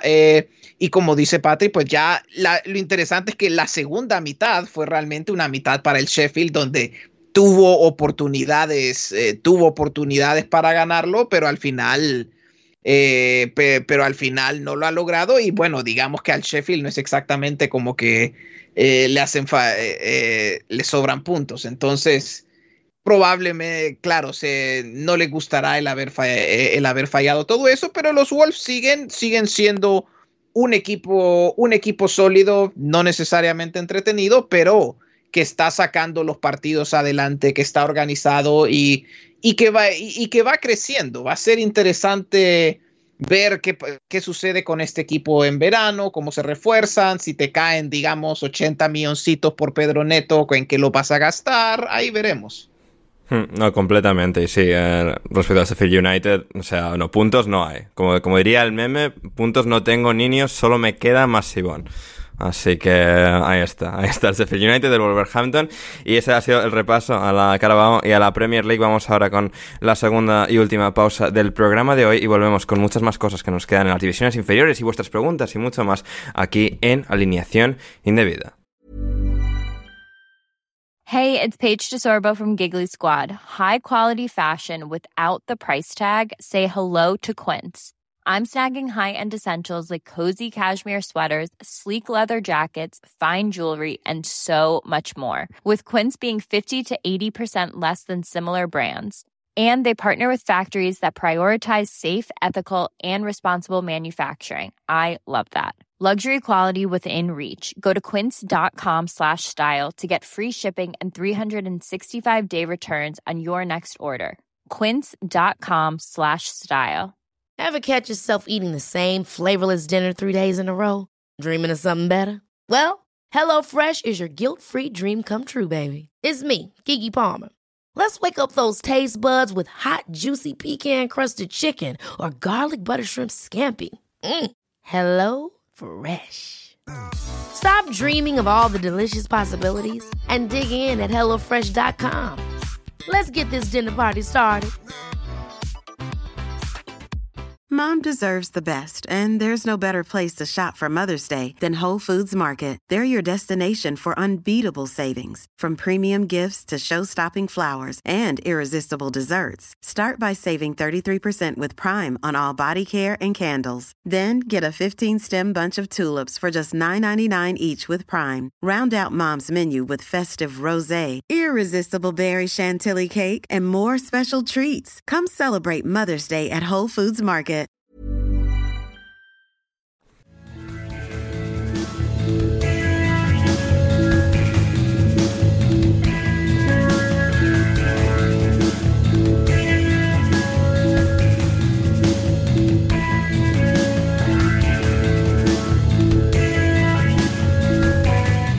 Estamos de vuelta en alineación indebida para, bueno, comentar cómo está Championship, una de las mejores, bueno, una de las mejores, según Héctor Kriok, la mejor liga de todo el planeta, que eh, está que arde, con cuatro candidatos al ascenso directo, los tres recién ascendidos y un recién ascendido de tercera del año pasado, eh, mientras que, bueno, los demás están ahí un poco a ver quién rasca los dos últimos puestos de playoff y quién consigue evitar el descenso. Esta semana tuvimos duelo, eh, precisamente, entre primero y segundo de, esos candidatos al ascenso. El Leeds United, que llegaba a 9 puntos del Leicester, logró ganar en casa 3-1. Eh, victoria del Leeds de Daniel Farke sobre el Leicester de eh, Enzo Maresca, lo cual me hizo gracia también unas declaraciones post partido en la rueda de prensa de, de Maresca que dijo algo así como que, bueno, que este partido para el Leeds era muy importante, pero que para el Leicester era solo un partido más. Esto después de perder 3-1 y todavía tener 6 puntos de ventaja,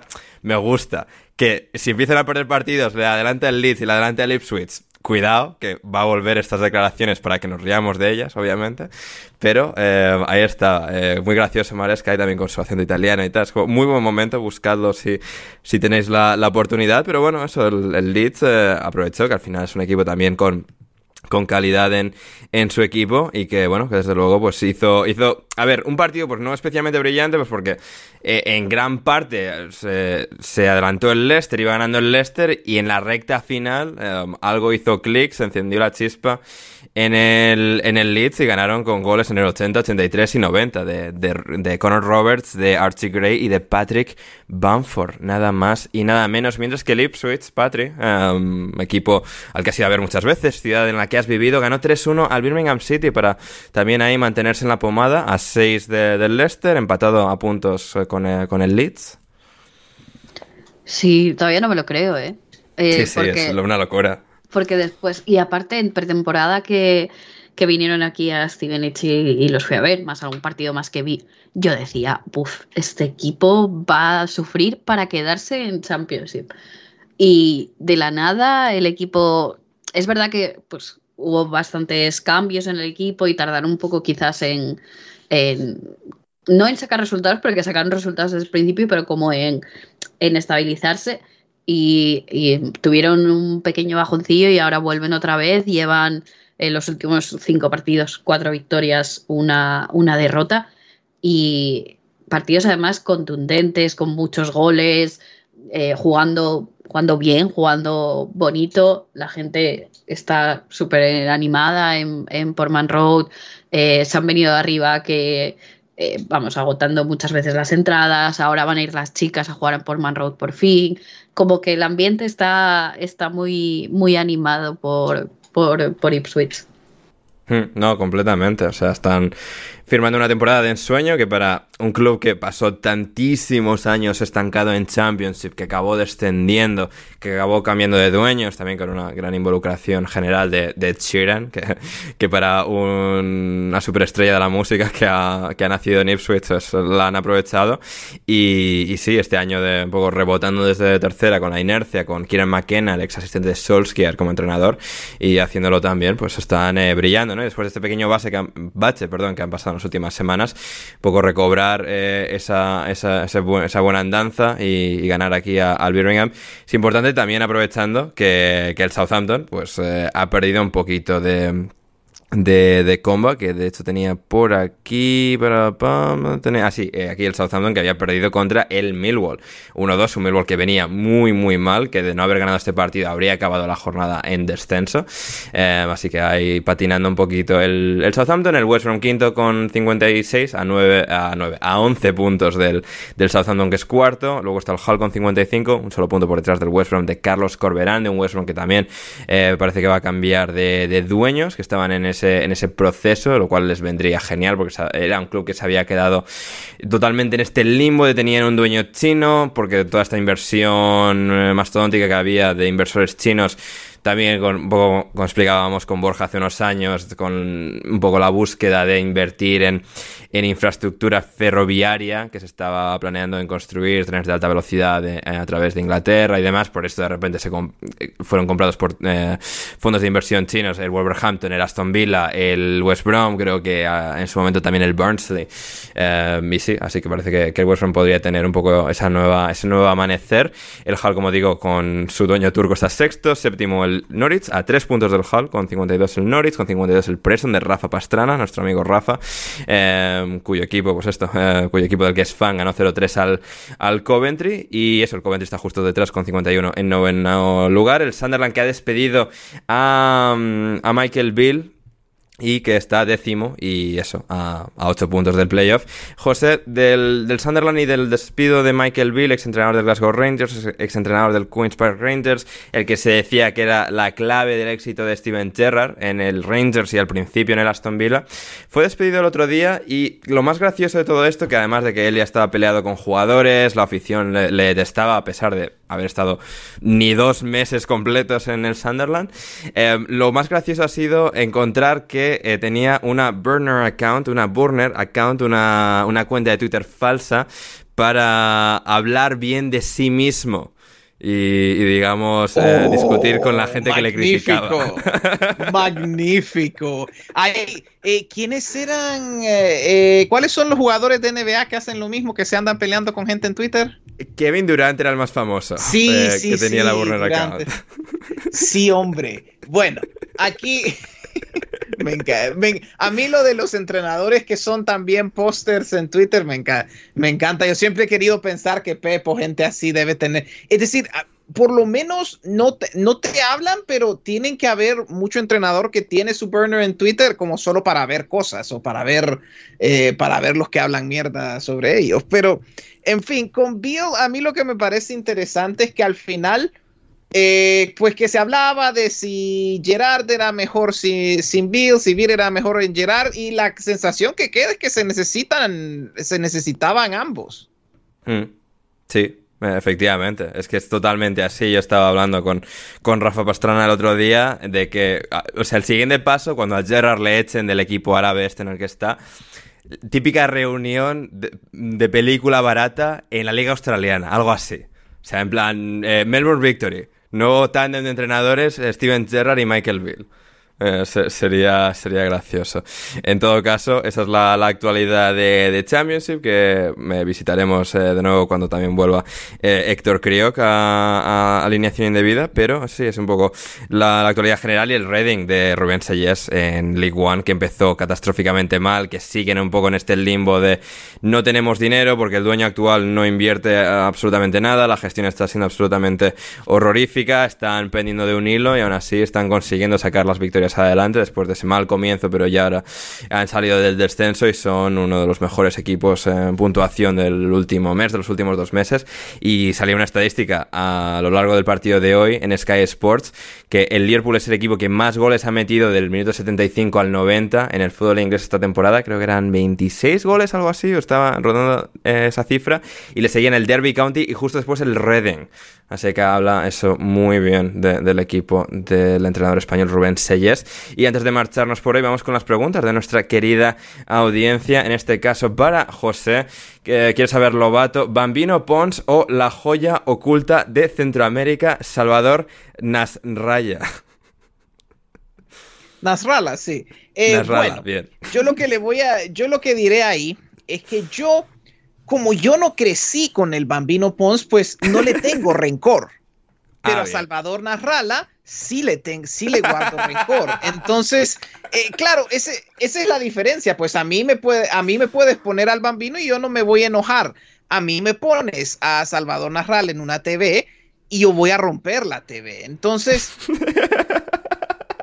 esa, esa es la realidad, pues. Yo es decir, si yo a ese hombre, me, si yo veo un partido de fútbol y me sale que este hombre está comentando, no, no puedo, es, es imposible. Y ya luego va, y luego de, luego trata de ir con sus, bueno, que a, todo eso se narrala, es un tipo súper racista. De paso, a ver, este intentó eh, ser presidente de Honduras en algún momento, luego se vio que es muy narcisista para ser político. Bueno, bueno, es demasiado narcisista para ser político, imagínate. Cuidado, eh, cuidado. Em, y, de, y, de, paso, cada vez que está comentando un partido, son eh, los comentarios racistas de que tal equipo es mejor porque tiene más jugadores de la raza negra. En fin, es un, es un personaje, no lo puedo escuchar, lo odio. Bien. No sé qué más agregarle. no, no, está, está perfecto. Mira, una cosa que hemos descubierto, no teníamos ni idea, la mayoría de nosotros, seguramente yo, Patri, y, los, que están escuchando de quién era Salvador Nasralla, ahora, ahora lo sabemos. Es mejor que no lo tengan. Hay cosas en la vida que es mejor no saber. Es, es, muy cierto, es muy cierto eso. Eh, para mí pregunta Lobato, Ander, ¿qué equipo del fútbol inglés son los Blackhawks, los Chicago Blackhawks de la NHL, que sufrieron para empatarle a Winnipeg Jets en el último minuto solo para perder en 20 segundos en el gol de oro de la prórroga? Eh, pues ahora mismo Luton, un equipo así, bueno, con, bueno, con no demasiada calidad, pero que tiene sus cosas, tiene un jugador, un jugador de calidad. Eh, Luton tiene a Ross Barkley, eh, los Blackhawks tienen a Connor Bedard y así pues van tirando. Bedard es muy, muy, muy joven, tiene 10, creo que ya 19 años eh, recién cumplidos. Es una de las grandes joyas del hockey, uno de los mayores talentos que han surgido en los últimos 20 años en el deporte de patines sobre hielo, pero el equipo ahora mismo es terrible, así que es un poco lo, que toca. opiniones de la marca de cuchillos que usa en su casa el carnicero de Moisés Caicedo, Patri. Aquí estoy muy perdido, no sé de qué estáis hablando. No, de que, o sea, bueno, las entradas que ha hecho, alguna la ah. ha lesionado grave en Berch y tal. Hombre, está ahí Lobato como aficionado del Liverpool. Um, Digo, a ver si me he perdido algún meme o algo que ha pasado durante no, ya, la semana. Estaría, estaría, gracioso, sí, sí. Hay un, canal de YouTube de Moisés Caicedo cocinando. José, ¿qué te parece o un blog que haya hecho y estaba el cocinero por ahí detrás. Cualquier cosa podemos ver, sí, sí. Efectivamente, sí, señor. Eh, a ver, ¿qué más teníamos? También de NHL, me pregunta Esteban, Anders, ¿se debería implementar en el fútbol las piñas como en la NHL? Eh, totalmente a favor, totalmente a favor. A ver, es una, es una práctica que con el paso del tiempo, como es lógico y normal, va a acabar siendo erradicada en el hockey, pero que sigue siendo algo relativamente entrañable que sucede en el hockey. De de repente dos de cada uno de un equipo rival deciden eh, pegarse y hay un poco es un todo un ritual bastante no coreografiado, pero que tiene un poco su, su, sucesión entendida de cómo va y nadie uno cae, paran, etcétera pero estaría bien. y ya se ve menos, cada vez se ve menos. Sí, cada, vez menos, efectivamente, sí, sí. sí, sí. Em, nos preguntaba Héctor si echamos de menos a Gonzalo Carol, pues al final no, porque ha aparecido para deleitarnos con, con sus reacciones al partido. También teníamos por aquí a Rafa, que nos dice sobre la bocina, Rafa05. Para todos, ¿teníais alguna referencia previa de los Regens que le han ganado hoy la final al Chelsea? Un saludo a todos y en especial a Gonzalo, que estará feliz de que eh, el final de la era Pochettino esté más cerca. Em, no, José, o sea, no conocíamos a estos chavales, o sea, les habíamos visto los nombres cuando miras quién está en el banquillo del Liverpool, pero más allá, pues no conocíamos a Clark, a, McConnell a, y a Dance. Sí, sí, sí, yo creo que Gonzalo lo ha resumido bien. Es que si tú, si tú me pones como los jugadores que te genera, los jóvenes que te genera el FIFA y esto, yo no te, yo no te hubiera sabido decir cuál era cuál, entonces. Hmm, no, totalmente.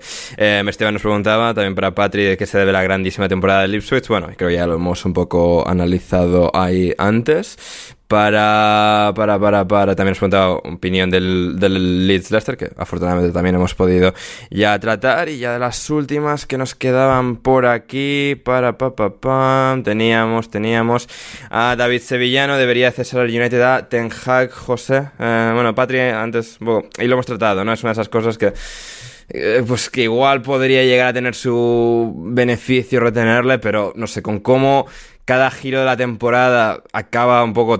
es decir, lo mal que lo hace el United se acaba trazando muy fácilmente a muchos fallos del sistema eh, futbolístico. Uno pensaría que seguramente no sea la mejor opción, ¿no? Pero... La verdad es que es difícil, ¿no? Porque al final siento que ya hemos tenido esta conversación del United muchas veces. Sí. Y que cada vez que se hace el cambio, igual... yo es que realmente yo sí este sería el tipo de temporada que a mí, yo no sé si podría seguir siendo aficionado del Manchester United si yo fuera... No sé, no sé. Menos mal que en Madrid no tenían estas cosas, ¿eh? Por suerte. Eh, porque eh, eh, ¿Cómo sale de esto? Porque, es decir, de, ¿cómo pasa de una temporada como la temporada pasada que, que te daba esperanza de hacia dónde iba el club? Eh, el verano no estuvo, pues, no, no fue perfecto, pero me pareció que fue un verano decente para el United con unos refuerzos interesantes. Y luego terminas con, y luego terminas con la cosa cayéndose por, por la enésima vez. Sí. Eso ya es estar maldito, pues. Y, y hay y es que incluso sabiendo que este es un club disfuncional con muchos fallos, es que incluso así me cuesta mucho explicar lo que ha pasado esta temporada. Hmm, no, totalmente. Em, a ver, yo tengo un poco la teoría muy reduccionista, como es obvio, pero que una vez pierde a su jugador sistema, sobre el que un poco construyó cómo jugaba el equipo el año pasado, que es Lisandro Martínez, lo ha notado mucho, creo que lo notó en el tramo final de la temporada pasada, una vez se lesiona, y creo que este año ha, repercutido muchísimo. Eso juntado con que Casemiro ha perdido un puntito de agilidad, velocidad, rendimiento general, y un poco Eriksen lo mismo, y otros jugadores también.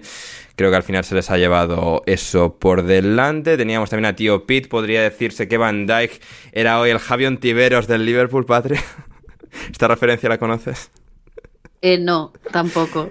No, es que yo, tampoco, yo, o sea, a mí me sonaba, pero he tenido que chequearlo para estar seguro. Y es que eh, Ontiveros es un jugador de 26 años que juega en el Villarreal B. Y claro, pues Van Dijk con todos los chavales, pues se puede decir que era un poco eso, ¿no? Ah, vale, vale, vale. Ahora lo pillo. Sí, que estaba ahí un poco guiando a los chavales, en este caso dándoles la victoria. Y sí, es que Javier Tibero se ha convertido un poco en un meme por ser el veteranazo que está ahí de repente en el, filial. Y cerramos con la última, eh, José Sport City. ¿Qué debería hacer el Chelsea para volver a la buena senda? Ah, disculpa, no te escuché esa última parte. ¿Qué debería eh, hacer el Chelsea para volver a la buena senda, José? no, ¿eh? eh ese, es, como, ese es un poquito como de apágalo y vuélvele y vuélvelo a hacer casi. Reinicia. Reinicie, porque vuelvan a hacer, no sé. Efectivamente, sí, sí, sí. A ver, es una de las cosas, eh, por muy frustrante que sea ahora y que seguramente sí deberían cambiar de entrenador la temporada que viene, em, al final creo que es tiempo. Tiempo porque has fichado a jugadores extremadamente jóvenes y, o sea, estás haciendo una reconstrucción de béisbol. De vamos a tirar el equipo abajo y fichar a un montón de jugadores muy jóvenes. Aquí con el añadido de que estás gastando mucho dinero, así como en béisbol lo barato es poner a todos los jugadores jóvenes. Em, aquí es tiempo y esperar a que florezcan. Es un poco el, resumen de, lo que tienen que hacer. Y por mientras yo si fuera aficionado del Chelsea lo que haría es, creo que trataría de ver si me puedo comprar como una especie de filtro donde en las retransmisiones eh, juegas con 11, quitas a todo, digamos, quitas a 8 de esos jugadores y solo ves, digamos, como a Cole Palmer, a Enzo, eh, a Petrovic, es decir, si yo tuviera un filtro y, solo pudiera ver eso o jugar eso, ya diría, ay, qué bien juega el Chelsea, qué bonito, qué bien hacen esto. Porque Efectivamente. E, esa, es la, e, esa sería la, la única manera. Así que al final, el la cuestión es que con este Chelsea realmente tiene, digamos, eh, un núcleo de ciertos jugadores, Palmer, Caicedo, Enzo, que, que me parecen buenísimos. Y sí, que son muy jóvenes, pero ya han florecido, entre comillas. Sí, eh, y, que, y que van a ser la base, y que pueden ser la base de los próximos 10 años del Chelsea. Hay eh, de dónde construir. Y ya luego está el resto de apuestas que todavía, pues eh, no te voy a decir que han fracasado, pero hay riesgo, digamos, digámoslo así. Ya, bueno, Gonzalo probablemente ya me estaría diciendo que ya, hay, muchos fracasos aquí, pero escojo ser, eh, eh, elijo ser optimista. Pero yo sí creo que el Chelsea pues está en una situación donde bueno, las finanzas del proyecto no me las conozco tan bien, entonces tampoco te puedo ellos, decir... ellos tampoco, ellos tampoco.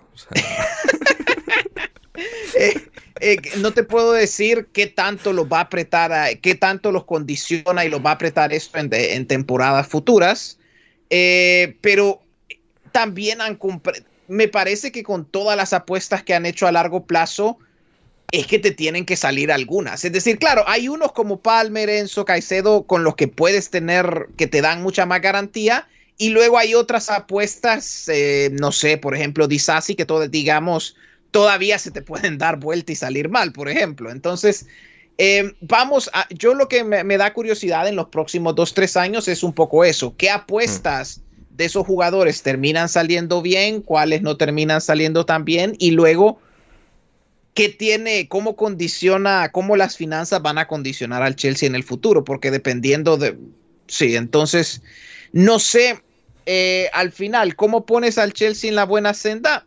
pues con suficiente suerte, eh, si las apuestas salen bien, pues ya se va a poner, casi que se va a poner el proyecto por su cuenta en una buena senda mientras estos jugadores vayan creciendo, pero también te puede salir mal, te pueden salir mal las apuestas.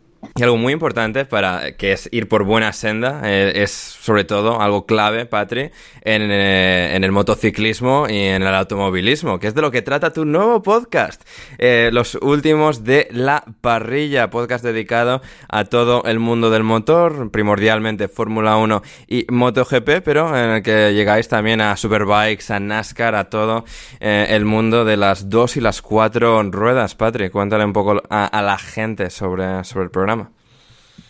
Pues empezó un poco es, fue una idea porque comentábamos entre unos amigos las carreras por WhatsApp y dijimos, bueno, ¿y por qué en vez de estar por WhatsApp mm, mandando los mensajes, por qué no hablamos sobre ello en una charla un poco informal entre amigos? Entonces decidimos crear el, podcast. Eh, principalmente lo que tú dices, pues mm, tenemos la sección de Fórmula 1 y la de MotoGP, que son como las principales aficiones pero nos hemos ido extendiendo porque pues, nos gusta también pues, la NASCAR, la Superbikes, eh, Fórmula E, la F1 Academy, dependiendo un poco del tiempo que nos dé el fin de, porque el fin de semana da para lo que da. Y, nada, llevamos, eh, hemos publicado el quinto programa em, este fin de semana y la verdad que ha coincidido todo un poco eh, raro porque justo lanzamos el podcast y eh, nos invitaron a la presentación de Aston Martin, a la presentación de Red Bull, no por prensa ni mucho, ni nada de eso, simplemente pura suerte por sorteo. Entonces fue como que, los astros se, alinearon y, la verdad que muy contentos. Pensábamos que nos iban a escuchar dos o tres personas, eh, pero bueno, poquito a poco estamos, estamos creciendo y aprendiendo que, que lo de crear un podcast tiene su, tiene su miga. Tiene su mega, efectivamente. Sí, sí. Hay que también tener un poco la, tara de querer hacerlo durante, durante mucho tiempo. Así que sí, sí, no, pero no. Eh, fantástico. Otro, otro podcast con, muy buena temática. Yo mismo, o sea, la, semana pasada, también porque la aplazaron y corrieron en el lunes, vi la carrera de, de la NASCAR este fin de semana viéndolas en diferido por azar, que de repente enciendo la tele estaban puestas, he visto las dos carreras de Superbikes, o sea, así de manera aleatoria, así que tendré que escucharme el último episodio, como espero que también que hagáis vosotros, queridos oyentes, si os interesa el motor, ahí tenéis toda, todo el mejor análisis de, de, ese mundo con, con Patri y compañía. El podcast, eh, el link estará en la descripción y de ahí y suscribiros y, y, escuchadlo.